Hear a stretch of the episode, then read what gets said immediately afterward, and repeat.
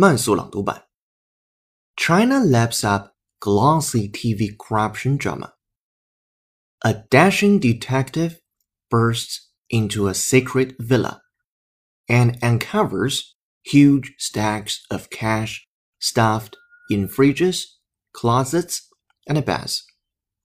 Meanwhile, the villa's owner, a government official, prowls on the floor and begs for his life.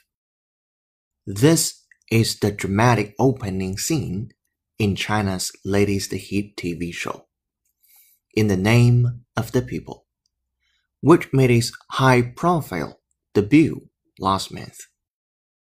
The series, about China's anti corruption campaign, has grabbed millions of viewers across the country. Some have compared it to the American political drama House of Cards, which has a huge Chinese following. 本期节目就到这里，恭喜你有进步了。